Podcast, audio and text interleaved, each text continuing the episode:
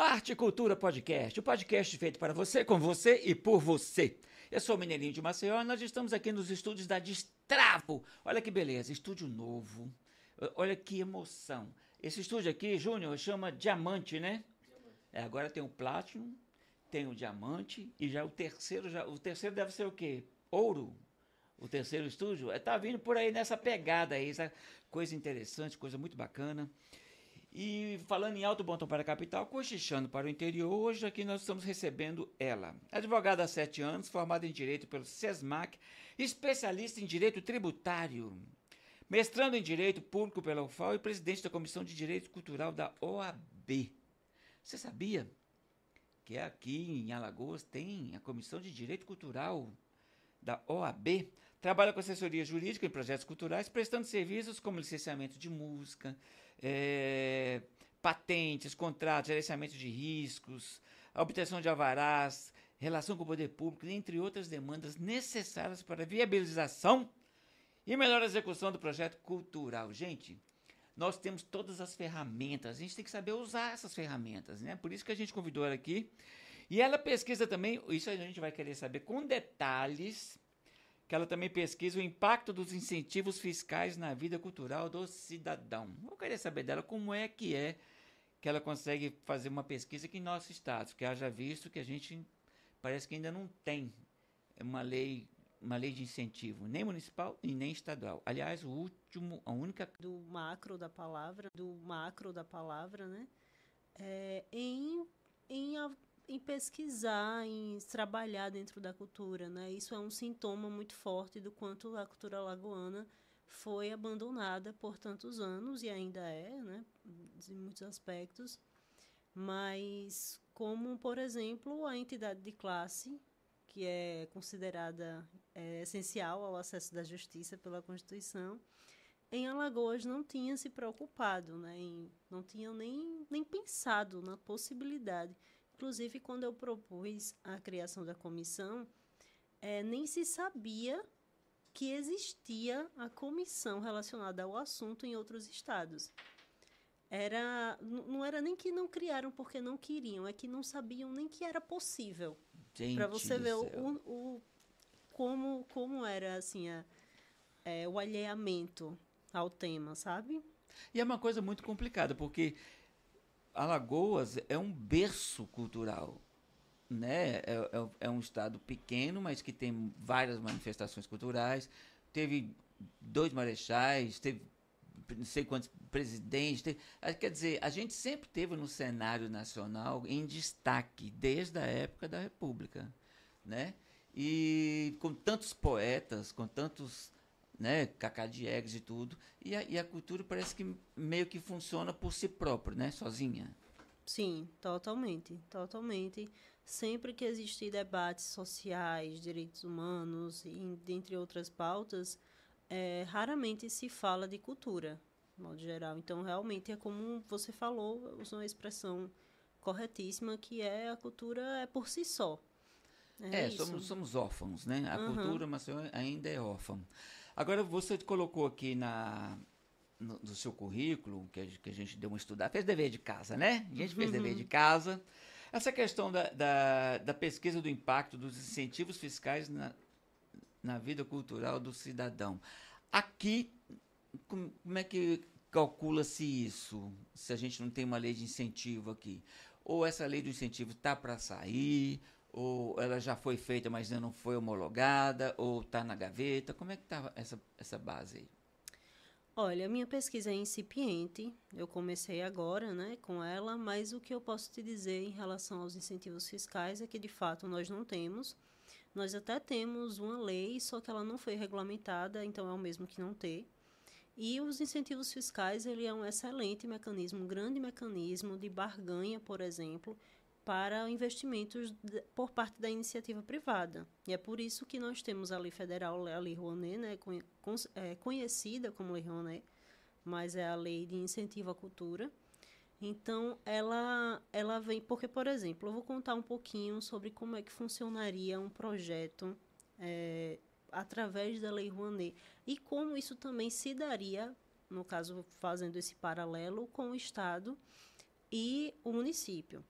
É, município, o, o, o imposto, o tributo que poderia ser objeto de, incentivos, de incentivo fiscal seria o ISS, que é o Imposto sobre Serviços. No Estado, seria o ICMS, que é o Imposto sobre Circulação de Mercadorias e Serviços, e também o. Não, é só o, só o ICMS, no caso do Estado, que é circulação de bens e serviços.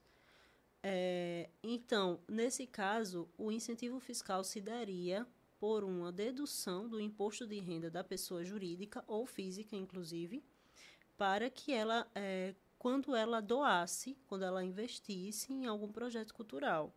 Então, veja só, é, quando você vai fazer captação de recursos privados, no caso, o fomento indireto, você, você colocando isso na sua na sua possibilidade de barganha né, com, com a empresa, por exemplo. Certo. Então você atrai muito mais investimento. É muito mais fácil você captar recursos é, propondo dedução do imposto de renda e até mesmo da que a gente chama de CSLL, né, que é a contribuição sobre lucro líquido, mas principalmente o imposto de renda, na verdade. Ah, então, então ou seja, uma, uma empresa é, como a gente não tem a municipal e a estadual, nós ficamos com a, só com a federal, que é a Rouani. Isso. Né? Aí o que, é que acontece? É, você elabora um projeto, protocola, no caso, com todo, tudo que tem dizendo lá a lei, seria realmente uma questão de assessoria, é, porque é muito extenso. Então, você protocola e o Ministério da Cultura vai avaliar e lhe dá autorização. Por que, que a gente precisa da autorização do poder público? Porque é renúncia fiscal. Então, o dinheiro que uma empresa vai investir, na verdade, é o dinheiro do Estado. É, porque, porque tem muitos profissionais que. Tem muitos profissionais, muitos artistas, profissionais da cultura, que, que dão a entender para algumas pessoas que, gente, deixe de ser idiotas, não é empresa privada, mas na verdade é, há uma renúncia fiscal. Então quem está fazendo isso, queira ou não queira, é o poder público. Sim. Né? Então tem muitos artistas aí, muita gente até famosa, você tem gente não é empresa privada, não é o governo, é empresa privada, mas acontece que a empresa privada vai deixar de pagar aquele imposto. Então é o poder público agindo sim.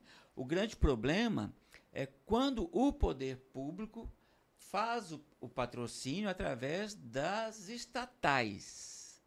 Porque aí é como se, como se pagasse duas vezes, né? Então, por exemplo, uma Petrobras fazer a, entrar na Lei Rouanet, então, ou seja, aí seria o poder público duas vezes fazendo um, um patrocínio. Essa era a questão que muita gente falava, mas também, por exemplo, eu nunca fiz a Lei Rouanet nos meus projetos porque você demora um tempão para captar, demora um tempão para fazer o projeto, até ser aprovado, tal, tal. Quando é aprovado, você coloca na mesa do empresário. Aí você coloca, Mineirinho de Maceió, tá aqui. Aí vem o Miguel Falabella, Miguel Falabella, tá aqui. Uhum. O cara olha para um lado e para o outro e fala assim, bom, eu vou investir no Miguel Falabella. Então, a Lei Rouanet tem essa questão agora, a partir de agora, de 1 de fevereiro, parece que ela vai ser lançada. Vai ser regional ou vai continuar naquele para não ficar no eixo Rio-São Paulo só com os famosos, para poder serem agraciados? Sim, houve sim uma regulamentação relativamente recente em que é, apresentam, no caso de, por decreto, né, apresenta alguns mecanismos para que exista essa descentralização.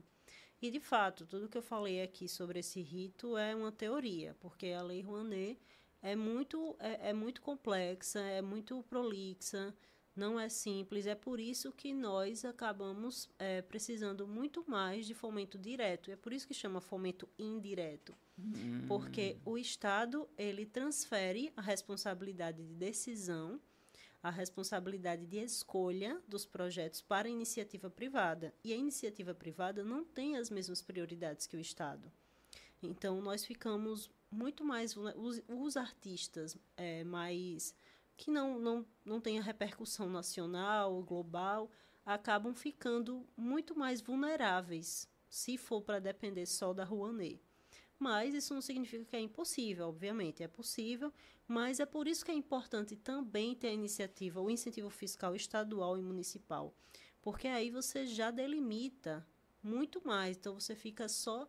É, imagine que só os projetos municipais vão concorrer entre si. Então não vai ter mais essa questão do Fala Bela e o Mineirinho, por exemplo. É, Entende? é impressionante isso. Então porque... isso é, disso, é daí que vem essa importância. Entendi. Agora, a, a Comissão de Direitos Culturais, gente, adorei falar esse nome.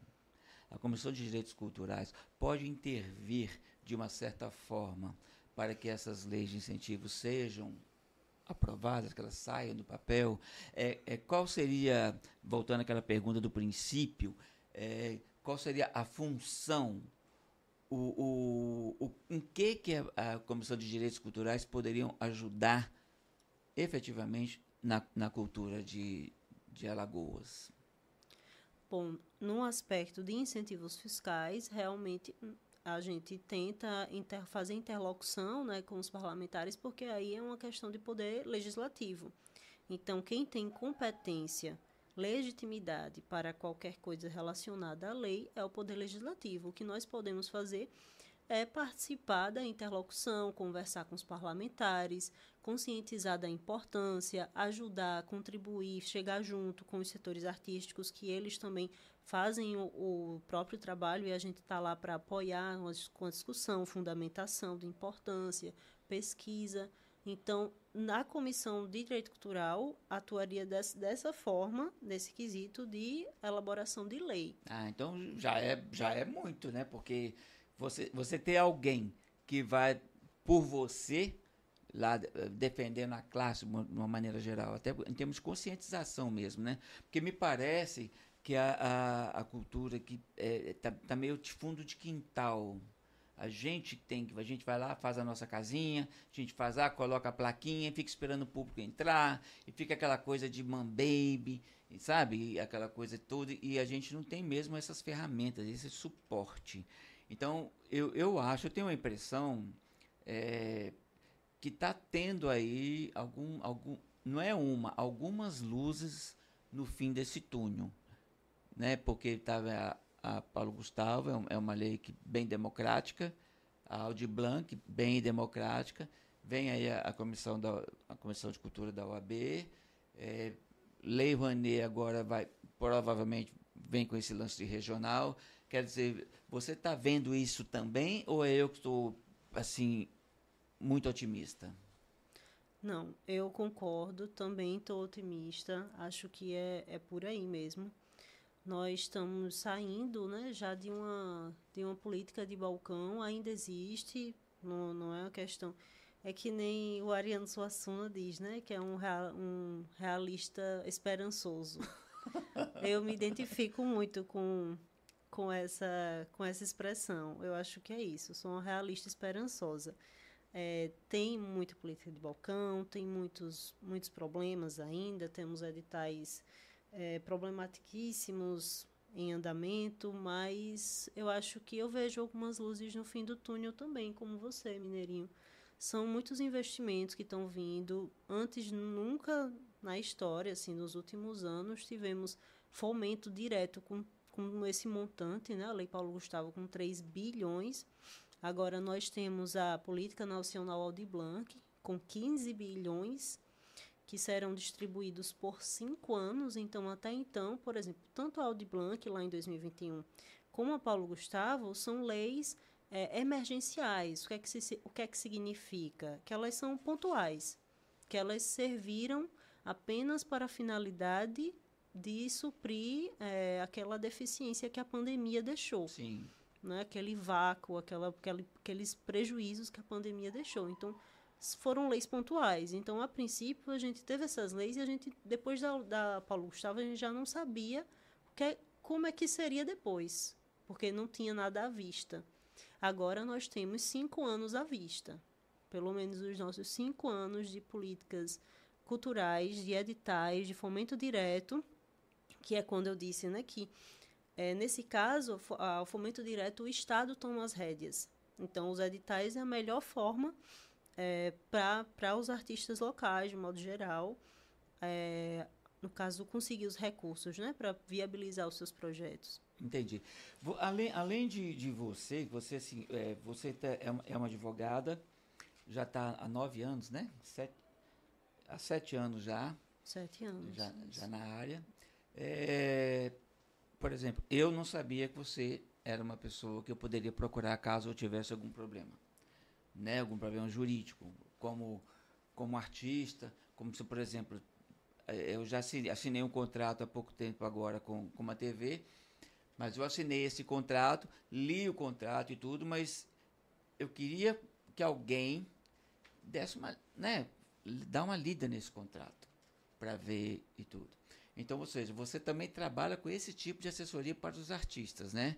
Tipo, ah, o artista que precisa de, um, de uma orientação para um contrato, o artista precisa de, de, de uma orientação é, jurídica. Tem muita gente que, que quer, por exemplo, o artista teve um problema, problema com, com, no palco, um acidente no palco, alguma coisa assim. É, tem poucos advogados especializados nessa área aqui, ou é impressão minha, ou você vem na frente disso aí, tipo, bom, eu praticamente eu estou ligada nisso aí, eu tenho competência para poder resolver. Sim, total competência, é isso mesmo. É, trabalho com isso, sim. Você falou de a revisão contratual, sim, revisão contratual, sim. Todo tipo de demanda, né? Licenciamento de música, registro de marca, revisão de contratos, elaboração dos contratos, gerenciamento de, de riscos das relações profissionais. Então, assim, eu acho que é, por exemplo, o gerenciamento de risco é a expressão mais é, abrangente e genérica, mas eu poderia traduzir isso como é, resolver as, os conflitos de interesses, que são muitos. Porque quando não se tinha recurso, fazer por amizade não tinha muitos não tinha muitos problemas, mas quando envolve dinheiro, os problemas começam a aparecer. Hum. E a hum. profissionalização ela é importante por conta disso, para que a gente saiba lidar melhor com esses montantes que estão que vieram e que estão por vir. É, e tem um detalhe também, né? Eu acho que assim, é uma opinião minha que, que a gente tem que deixar de ser artista. A gente tem que passar a ser profissional da arte. Né? E eu acho que uma, ter, ter alguém, ter uma assessoria jurídica, vem junto com esse pacote. Não é você saber só enquadrar um projeto, você tem que saber é, se defender, é, é, estar, estar seguro, por exemplo, vai, vai fazer uma viagem. O, o que, que tem nesse contrato dessa viagem e tudo, entendeu? É, porque ainda se tem aquela história do vamos que, que vai ser bom para você, vai te dar visibilidade, vamos que vamos viajar com a gente, vem pra, vamos viajar porque isso vai, vai te levar para a Europa, vai te melhorar o seu currículo. Por exemplo, a primeira vez que eu fui para a Europa, eu fui de boca. Graças a Deus as pessoas eram de boa índole, entendeu? Cumpriram direitinho tudo que foi combinado, mas eu fui, fui para a Europa em 92 fui dançar lá na, em, no Volkshaus, na, em Zurique. Passei um mês dançando lá, sem nada, nenhum conta, de boca, de boca. Entendeu? Eu tava fazendo um show no, no hotel. Uai, gente, cadê? Uai, eu falei, uai, o rapaz sumiu. Então, a gente foi fazer um show no, no Hotel Matsubara. Teve uma pessoa que olhou esse show, convidou e nós fomos sem, sem nenhum contrato, sem nada. Ficamos um mês lá, ficamos bem, graças a Deus e tudo. Voltamos inteiros, com o cachê pago direitinho, mas foi uma sorte. Né? Que muita gente pode não ter tido essa sorte. Enfim, a gente tem tantos modelos aí, tanta gente que dançarinas, por exemplo, que vão para fora, chega lá e tem problemas, né? Então é o tipo, é o tipo, e isso é caro, o, o Flamínia.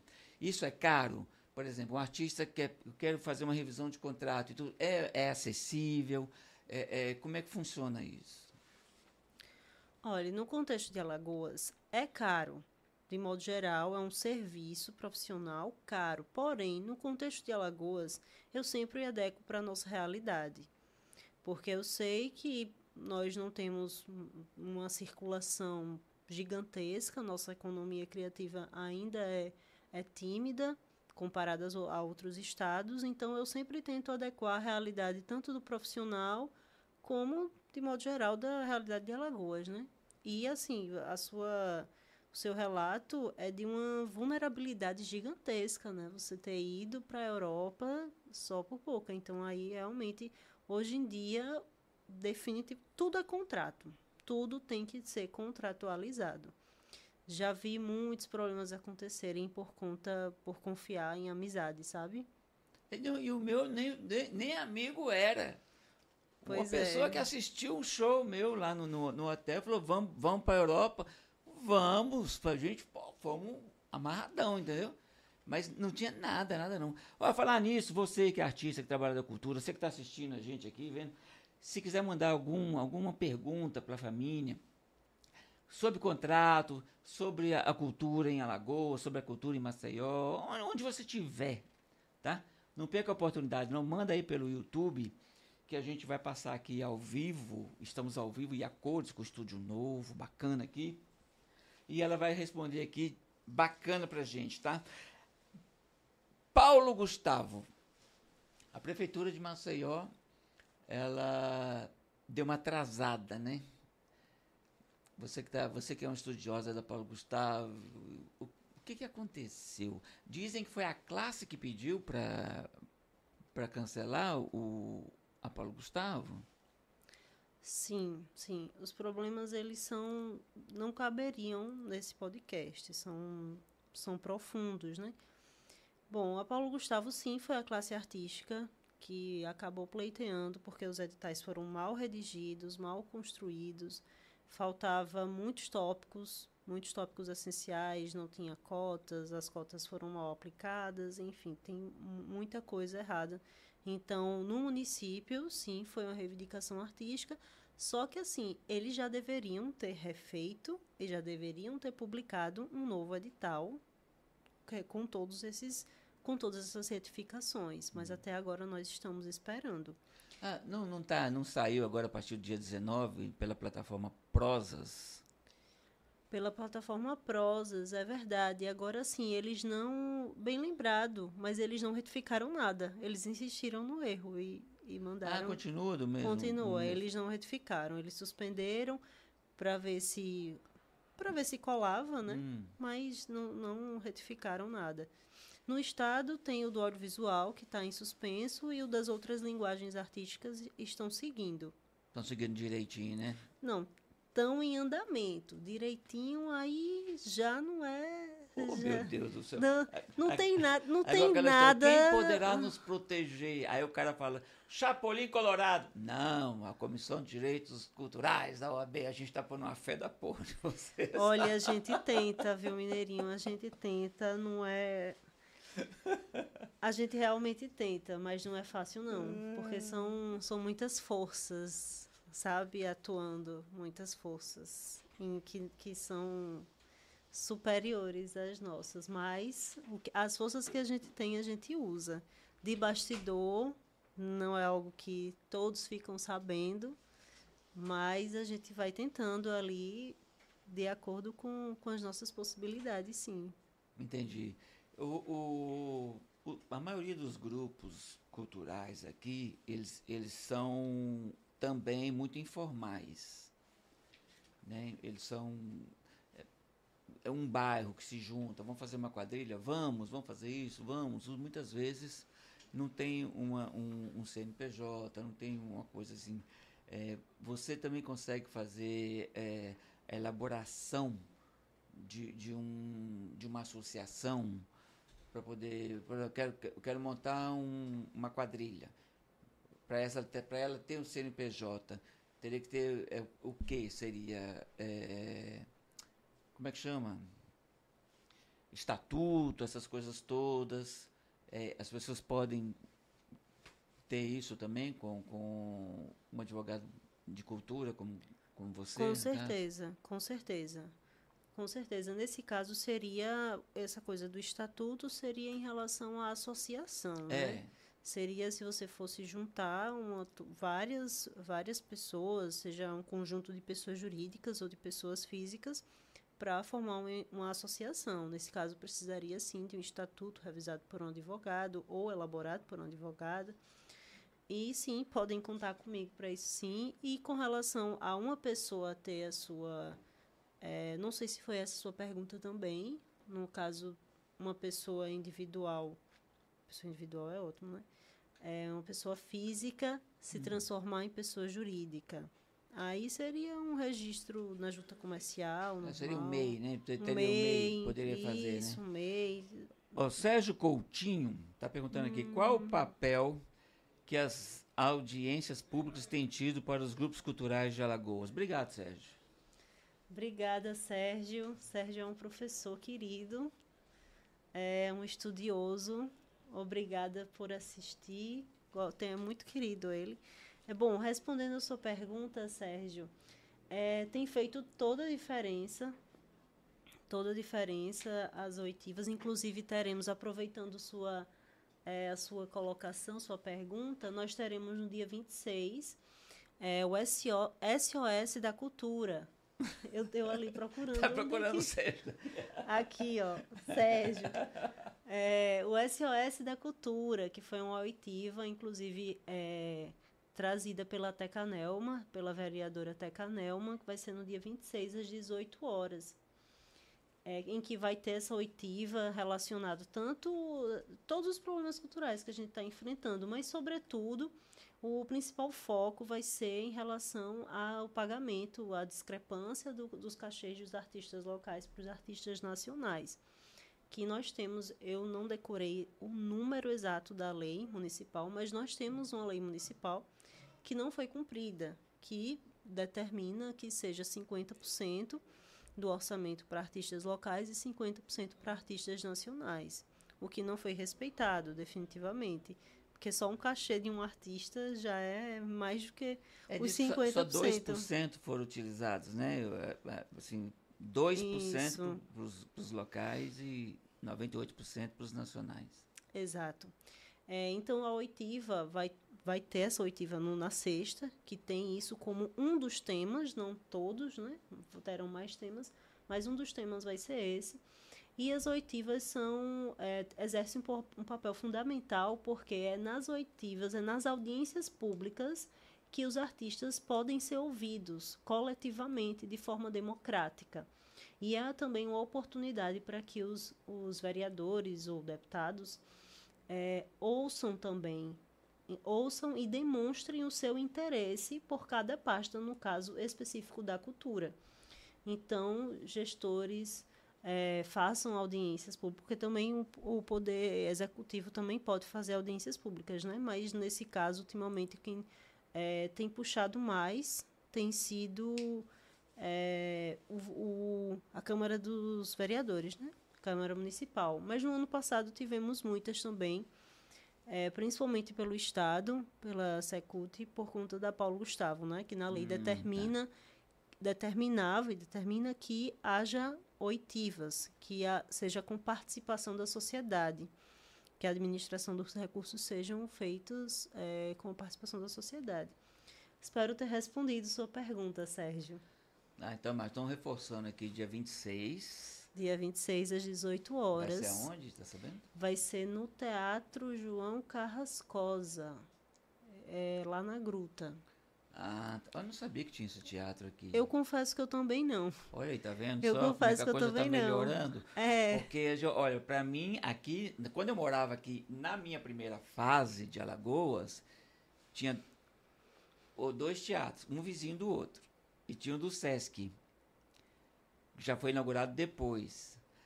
Agora nós temos o, o SESI, né? Temos, e temos muitos teatros alternativos aparecendo aqui, né? Tem, tem a Maria Emilia Clark está construindo um, tem o Homerinho, tem o estúdio tem um de 60 lugares, é, tem o pessoal da Nega Fulô também, que tem uma sala que eles fazem espetáculos lá, ou seja, a coisa está começando a acontecer, entendeu? A coisa está começando a, a rolar. Uhum. E eu te pergunto, é, é um mercado, eu não sei se chama mercado isso de, de, de serviço, é mercado ou, ou há uma demanda é, que está crescendo para essa área cultural em termos de direito? Sim, sim. É, tem uma demanda que tem crescido. Eu já tenho visto movimentação de outros profissionais do direito demonstrarem interesse em fazer parte da área. É, alguns chegaram para mim, ah, vamos trabalhar juntos e tudo, como é que funciona, como é que essa área tem demanda para isso, não sabia que existia, fiquei interessado, interessada. Então eu estou vendo que como tem se falado muito, as pessoas estão vendo os montantes, as cifras crescendo, os recursos vindo, existindo essa, essa circulação da economia criativa, né? a economia está circulando, então eu acho que isso está oxigenando a classe advocatícia também e as pessoas estão se, se interessando. Eu vejo outros advogados que começaram é, a ter esse, esse, a esse, fazer esse movimento, né? De se colocar como um advogado que, que vieram falar comigo para saber, inclusive, né? Como é que funcionava, como é que eu poderia contribuir, como é que poderia ajudar. Como era aqui, toda vez eu esqueço. Mas olha só, eu, eu acho que quanto mais gente na área, melhor, né? E quanto mais é, é, é, uma coisa que alimenta a outra. A partir do momento que, a, que o setor cultural começa a utilizar os serviços do, dos advogados, também há uma demanda contrária dos advogados também se interessarem, porque Sim. são cifras maravilhosas.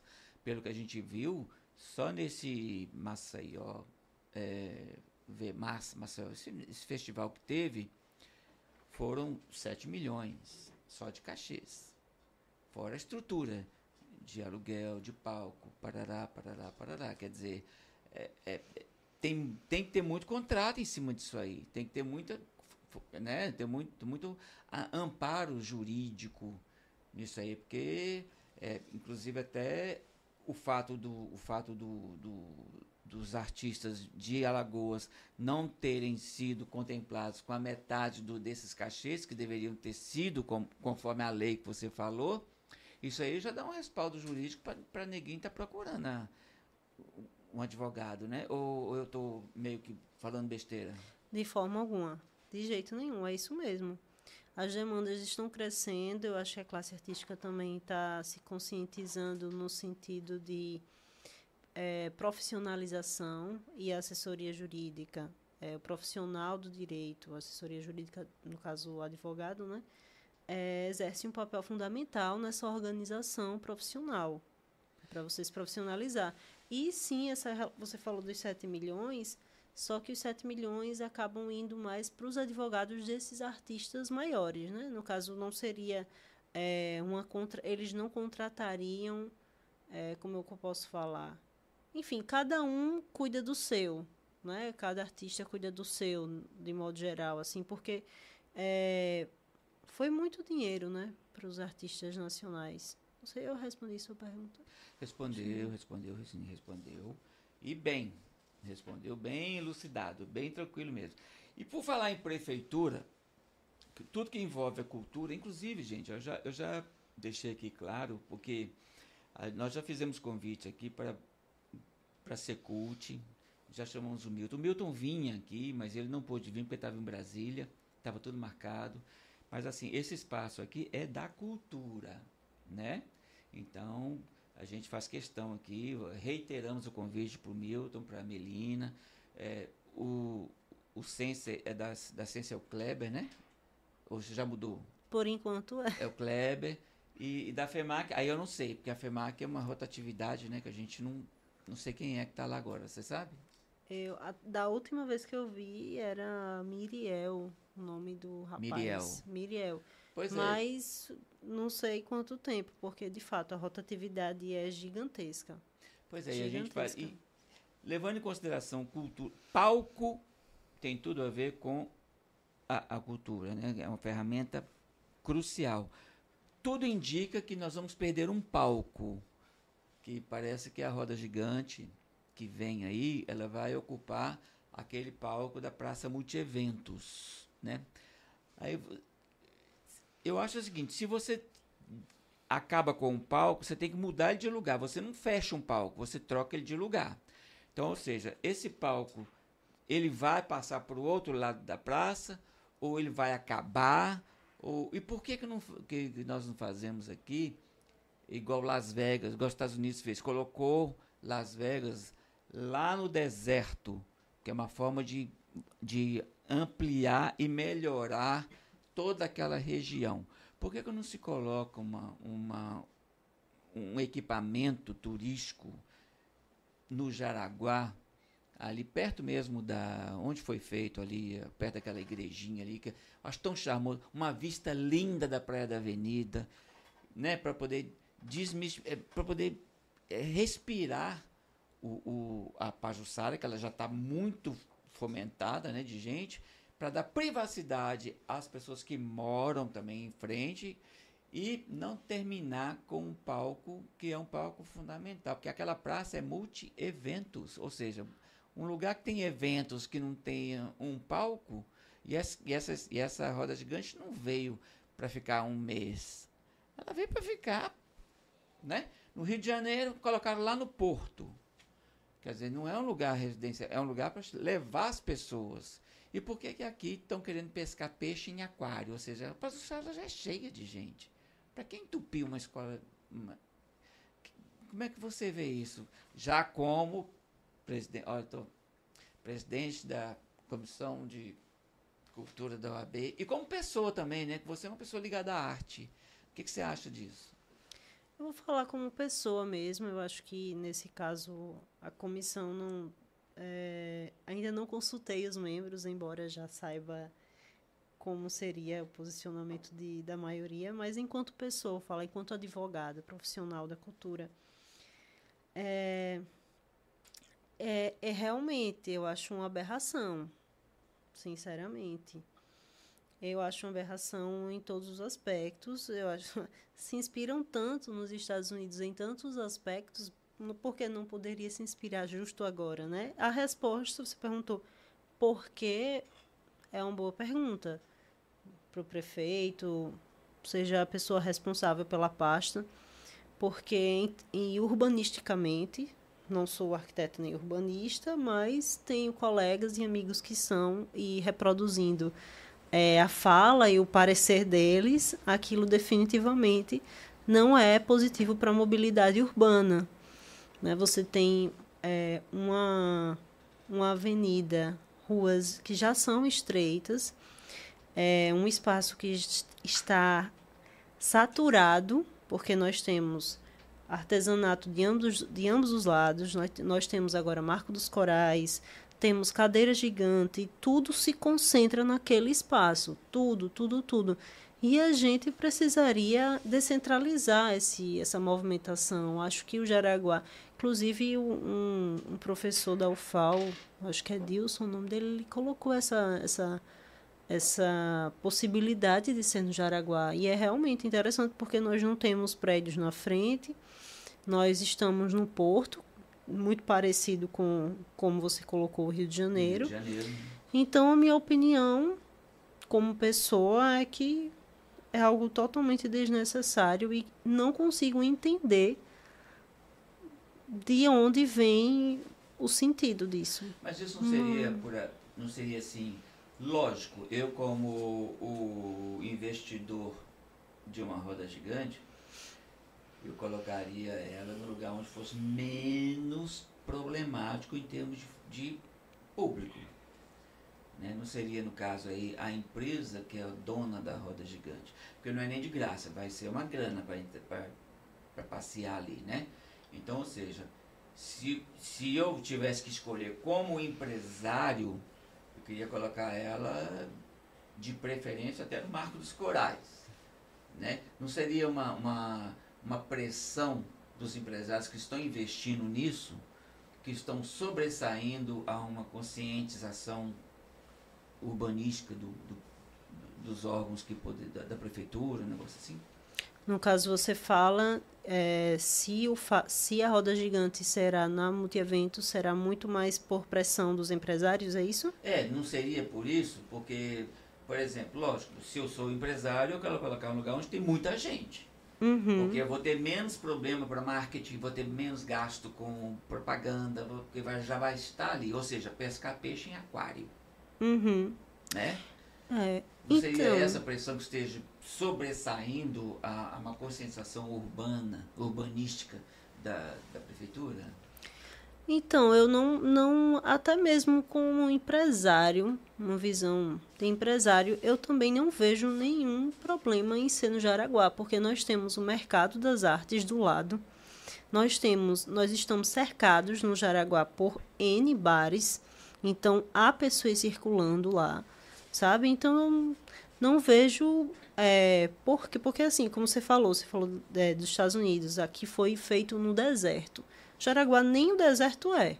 Não, lá é então, pois é, é maravilhoso. Tem movimentação, tem muito movimento. Então, você traria mais movimento, você, você descentralizaria esse movimento. Mas, assim, vai entender a cabeça. Eu não sei que tipo de pesquisa os empresários fizeram, se eles fizeram algum tipo de pesquisa, mas acho. Hum, aí realmente é uma cabeça, só quem é empresário vai poder é, falar. Mas em termos de movimentação, eu não vejo como Jaraguá não seria uma boa opção, já que nós é. temos é. tantos estabelecimentos e até cercando. Porque aquele mercado 31, eu sinceramente, quando ele foi aberto, eu, eu fiquei assim, falei, nossa, não sei, porque o turista para vir aqui é, não tem aquele turista passante, igual é a, a feirinha de artesanato da Pajussara, que o turista passa, está ali a feira né? Eu já assim, o cara vai ter que trazer o turista para cá. Seria mais uma força do, do Jaraguá, né? Seria, Exato. São só cinco, são só cinco rodas de gancho no Brasil. Se não me engano, no Nordeste é a primeira. Então, ou seja, vai, vai dar uma renda bacana, vai ser um, ticket alto para você passear naquilo ali, né? não vai ter problema com privacidade. E a preocupação maior é fechar um palco, né? Porque é um palco, queira ou não queira, é onde Sim. tem as manifestações culturais, o boi, etc, etc, etc, e fica, né, meio fechado para isso aí. E você, Lavínia, como é que você vê a, a cultura de Marcel? Porque, assim, pessoa nova, cheia de gás, né? Ah, nosso teatro, ah, como é que está como é que é a sua, a sua visão de mercado cultural em Maceió e em Alagoas? Né? Porque a gente fala, a gente está falando muito Maceió e tudo, mas na verdade Alagoas é um, uma estrutura cultural imensa, mas que muitas prefeituras também não, né, não, não, não valorizam. Eu, é diferente de Piranhas, por exemplo, que eu cheguei lá, eu assisti Chachado, assisti é, Coco de Rodas, de tudo, é uma cidade pequena que investe muito em cultura. Tem uma, alguma outra cidade aqui que tem esse tipo de comportamento, igual Piranhas, por exemplo? Olha, eu desconheço todas as manifestações, no caso, o cenário cultural de absolutamente todos os municípios. É, acredito que Piranhas é um deles, temos o Pão de Açúcar, Pão de Açúcar com a Ilha do Ferro, que são artesãos é, excepcionais, inclusive indico a todos irem na Ilha do Ferro, porque é um, um paraíso no artesanato, a vivência lá é muito bonita. É, eu vejo o mercado de forma. tá um pouco engatinhando, sabe? Mas acho que já estivemos, já estivemos mais longe. Acho que estamos até num, num lugar interessante. Estamos num lugar interessante. É, porque eu, eu vejo que eu, tava, eu estava no Rio e eu estava hospedado na casa de uma amiga minha e ela dizendo que vinha para cá para eu ir no interior, né, quer dizer, no interior do interior, atrás de uma artesã que mexia com barro. Ou seja, ela sabia o nome da artesã, a arte dela, diz que eram, são obras caríssimas e que eu nunca tinha ouvido falar numa Neuma, que mexe com com artesanato, com, com barco, cerâmica. Uhum. Né? Aí você me explica uma coisa. A Beija-Flor esse ano vai homenagear um alagoano, né? Que é o, o como é que é o nome dele? Congá? Como é que é o nome dele? Que a, que a Beija-Flor vai vai falar? Pois é. Ou seja, a Beija-Flor vai. Ó, se você souber, me fala aqui que eu esqueci o nome, tá? Vai, vai homenagear. Aonde, como a Beija-Flor descobriu um personagem alagoano, importantíssimo para o carnaval, e 90% da população não sabia quem era até ela, ela dizer que ia. Como é que, como é que pode isso? Assim, tirando o advogado, vamos falar aqui com a, com a Lavínia. Estamos conversando aqui. Tá, Flamínia. Com a Flamínia. É. Que loucura é essa? Pois é, para você ter ideia, é tão, é tão grande, é tão plural a nossa cultura que às vezes a gente nem dá conta. Embora a gente dá conta de muitas outras culturas, não é mesmo? Como Mas... é é o nome dele? Rasgonguila. Rasgonguila, exatamente. Rasgonguila. Se fosse assim, moleque namorador, eu falei, ah, eu já vi falar, né? É, hum. Mossoró, já ouvi falar e tal. Mas Mestre Gonguila, eu, assim, eu nunca... Rasgonguila, né? Rasgonguila. É, nunca tinha ouvido falar. E todo mundo que eu pergunto, não, agora uma, um carnavalesco do Rio de Janeiro... Uh, é, assim, é preciso abrir o parênteses de que eles é, também descobriram, né? Eles precisaram descobrir. Provavelmente eles não sabiam da existência desde sempre. Só que eles foram é, estimulados a descobrir, né? Com 8 milhões, inclusive. Foi um excelente estímulo para estudarem o carnaval. Ah, mas uma coisa não vem antes da outra, não? Por exemplo, ó, não. nós vamos falar sobre alguém daí. Você vai ajudar, né não? Não, de forma alguma. Como é que funciona isso, não. meu Deus do céu? oh, nossa. Eu jurava que eles falavam, ó, nós vamos falar de alguém aí, você pode ajudar? Não é assim, não? Não, não. Foi, no caso, o governo municipal que é, basicamente pagou pela propaganda, digamos assim. Nós, aí eles viram, vamos, com, quem é que a gente vai homenagear? Porque a gente não vai homenagear só Maceió. Então, vamos ver quem é que a gente pode homenagear. Então, eles encontraram o... O, o Rasgonguila. O Rasgonguila. Gente, eu jurava, assim, eu, para mim, a, a, escola de samba, bom, vamos falar sobre um cara que mudou o carnaval de Maceió, que não sei o quê, e tal. Ah, vamos falar sobre ele. Vamos. Bom, então, o, escuta, nós vamos falar sobre alguém dessa cidade aí. Você pode ajudar em alguma coisa? Não é assim, não. Não, não foi, não, não foi. Pode até ser, pode até ser ah. em outros casos. Acho que tem cada caso é um caso. Nesse caso específico não foi o que aconteceu. É, mas agora que você tocou no assunto da gente conhecer ou não artista, é, queria contar justamente de uma experiência é, muito pessoal minha desde que eu comecei na, como, como advogada na cultura, é, que todos os dias eu aprendo mais sobre a, é, sobre a política, é, sobre a cultura política também, né? Cultura política, política cultural, né? Sobre a cultura alagoana, porque todo dia eu vejo, poxa, eu não sei nada da cultura lagoana. Quanto mais eu, quanto mais é aquela coisa, né? Quanto mais a gente sabe, mais a gente vê que não sabe. Então, todos os dias eu aprendo, eu conheço gente nova. Então, para mim é um dos maiores presentes que a advocacia cultural trouxe para mim nos últimos tempos, sabe? Que é eu conhecer um pouco mais da minha cultura. Isso realmente é muito gratificante. Olha que coisa boa, né? Isso é sinal que uh, o, o trabalho está vindo de dentro para fora, né?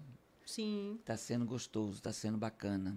E quando a gente começa a trabalhar no que a gente ama, a gente para de trabalhar. Né? Uhum. Você sente isso também? Eu sinto, eu sinto mais leveza. Eu sinto, trabalho é trabalho, né? A gente é, sempre vai ser, vai, vai cansar, é árduo, ainda tem muitas questões burocráticas, por mais que seja na cultura. São, é, são os aspectos burocráticos da cultura que eu lido, né? mas se torna mais leve, bem mais leve, porque porque eu estou imersa num espaço que eu sempre quis estar, sabe? Então, Entendi.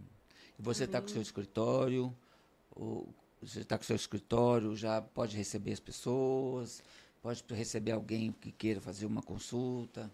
É, é consulta que fala? Sim, consulta, é. consulta, assessoria. Uma assessoria, né? Eu coloquei, quer dizer, a produção aqui do, do podcast colocou no, na chamada como doutora Flaminha. Aí você ligou e falou assim, não, pode tirar o doutor aí tudo. Porque tem gente que se apropria do nome mesmo sem ter direito, né? Como é, Uhum. eu acho que eles não sabiam que você não era doutora, era só advogada, ou como se fosse só, né? Lógico.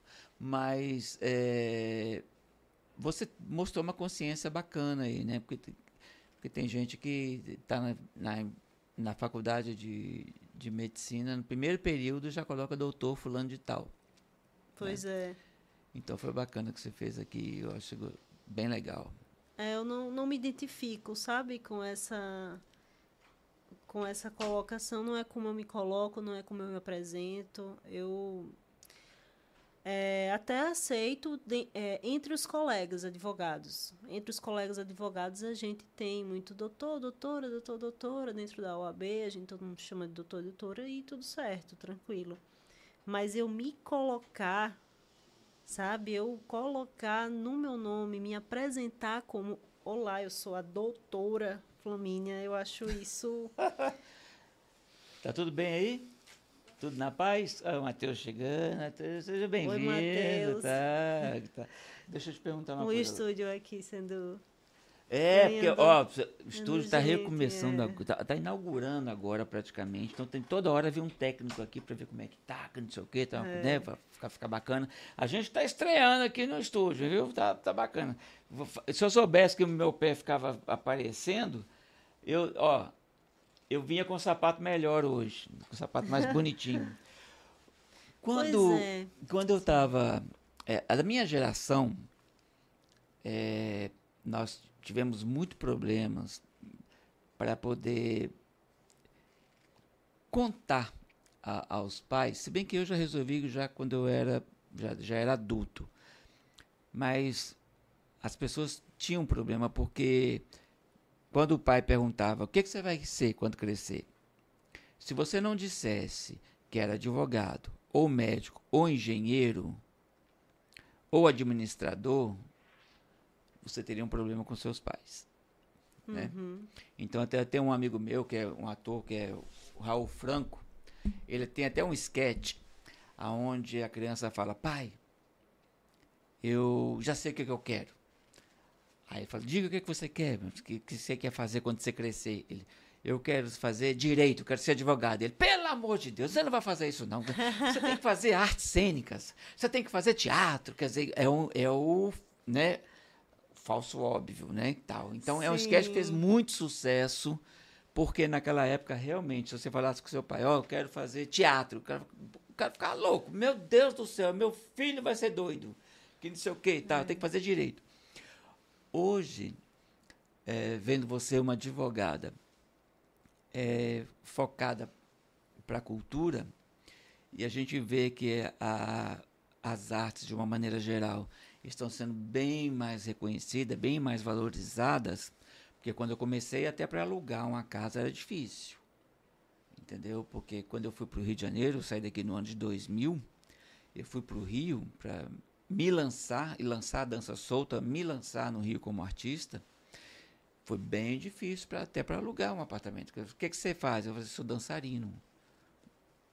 Não tinha condição de alugar. né? Então, aí, por fim, o que, que, que você faz? Eu falei, sou coreógrafo. Aí já foi mais fácil. Então, quer dizer, então, teve que- eu tive que ter uma, um, um suporte bem grande de uma colega minha lá, que, que é uma grande amiga, até eu poder alugar um apartamento, porque não foi fácil alugar. E aluguei um kitnet em Copacabana, que é, que é muito, é, digamos assim, muito aquém do que eu poderia alugar, mas foi o que deu. O que permitiram que eu alugasse. Hoje em dia, se você, você vai falar, não, eu sou um produtor, eu sou um produtor cultural, eu sou, sou diretor da, da LS Produções Artísticas e tudo. Tem o CNPJ, vai ser o nome da empresa. Quer dizer, isso foi assim, melhorou a anos luz. E quando eu vejo que tem pessoas do, do ramo do direito especializando na cultura, eu fico muito feliz, muito feliz mesmo, porque eu acho que a, a, as, uma das profissões do futuro é exatamente a, a arte, seja qual for. Entendeu? Porque a, a, a arte é, ela vai ser tão importante como é tão importante. Né? Porque você, em qualquer lugar, principalmente depois da pandemia, os cursos de arte estão lotados.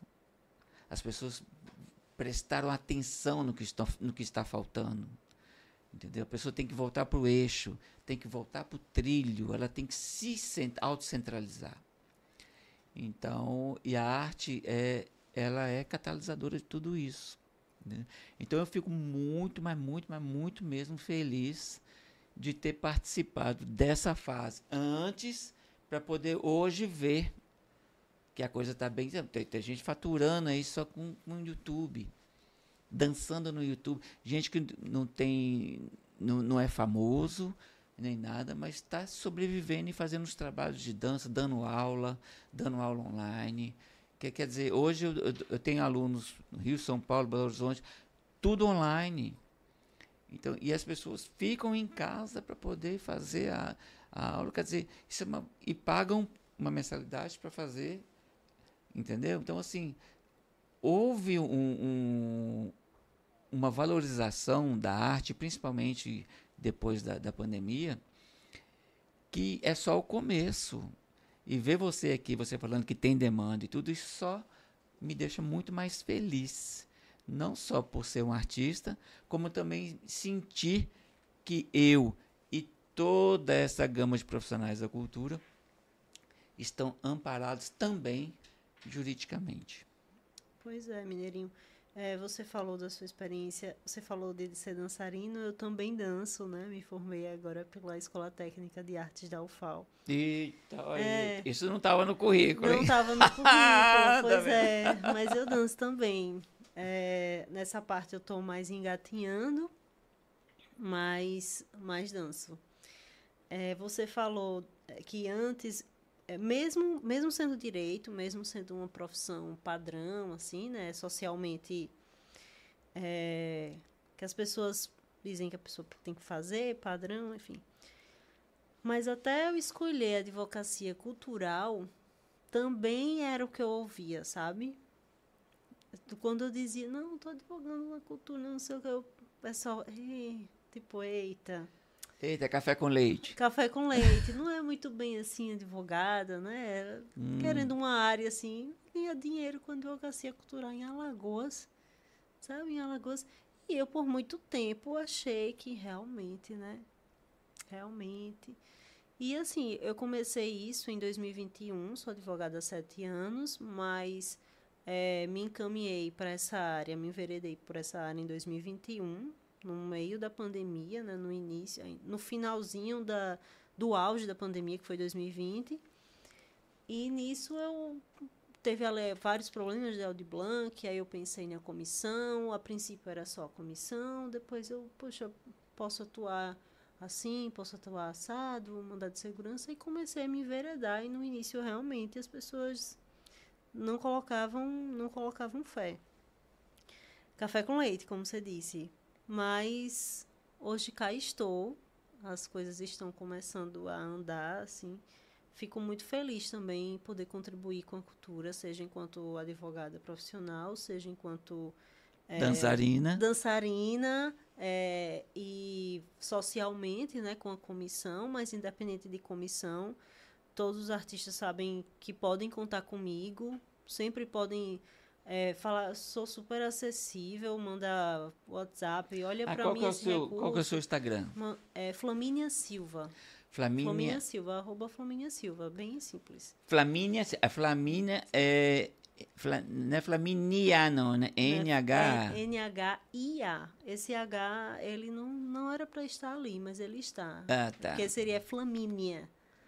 Flamínia. Ah, Flamínia, mas só que é com H. É, só que com H. E, e, você pode dar telefone, assim, o seu WhatsApp? Posso, posso sim, 99303-4439. Meu WhatsApp também. Tá vendo só. Flamínia, muito obrigado. É, você também vai, ser, vai fazer parte da série a série. Dedica uma comissão cultural a quem você ama. Porque esse é só o nosso primeiro episódio. Eu espero estar aqui com você várias vezes, porque sempre a cultura é uma coisa maravilhosa. Sabe por quê? Porque eu saí do meu emprego, eu, eu, era, eu sou um ex-executivo. Eu saí do meu emprego porque eu, eu acho que eu entrei numa estafa porque eu não conseguia crescer mais. Eu tinha um teto. Acima de mim, do meu cargo, é só diretores. E para ser diretores, eu tinha que ter uma empresa de ônibus. E eu não tinha uma empresa de ônibus, porque eu fui gerente da Transpal durante muito tempo. Então aí acho que isso me deu uma, uma limitação. Quando eu entrei na arte, eu descobri que era para sempre, porque não tem limite. Todo dia tem uma novidade, todo dia tem uma coisa boa, todo dia tem uma efervescência. E seja bem-vinda, porque nós vamos conversar muitas vezes aqui, porque todos os dias vai ter pauta para falarmos sobre cultura. Sim, com certeza. E você falou que agora está melhorando e nós temos um Ministério da Cultura, né? Nós não tínhamos isso também faz toda a diferença. Ah, tá. E pela sua avaliação, como é que está o Ministério da Cultura? Porque muitas vezes a pessoa fala assim, ah, mas é uma artista que é ministra, é uma cantora que é ministra, que tal, tal. A Margarete está dando conta? Sim, está dando muito conta. Assim, eu realmente é, parabéns a Margarete. O Ministério de, da Cultura está sendo muito prestativo no Brasil inteiro. Então, eles rodaram o Brasil inteiro fazendo audiências, fizeram cursos de capacitação para implementar a, a, a Paulo Gustavo. Está fazendo plantão tira dúvidas para Audi Blanc também. Então, assim, está bem engajado mesmo e está ajudando bastante. Está tá excelente o Ministério da Cultura. Ah, que muito, massa. Muito excelente. Manda um recado para a cultura. Eu estou à disposição de todos. Podem contar comigo. Sou uma grande aliada e é uma honra fazer parte, é, contribuir, seja de qual forma for, com a cultura lagoana. E eu acho que é isso. Acho que me colocar à disposição para orientar qualquer coisa é, é o meu maior recado. Ah, ó. Todo arrepiado. Que coisa boa. Arte Cultura Podcast, podcast feito para você, com você e por você. Hoje nós tivemos aqui a ilustre presença da Flaminha, presidente da Comissão de Cultura de, da OAB em Alagoas. E olha, estou muito feliz, família, muito obrigado por ter vindo. Como eu disse, vamos voltar várias vezes, porque a cultura nunca fecha um ciclo, certo? E até quarta-feira, se Deus quiser. Um beijo para vocês. Falando em alto, botão para a capital, cochichando para o interior. Tchau.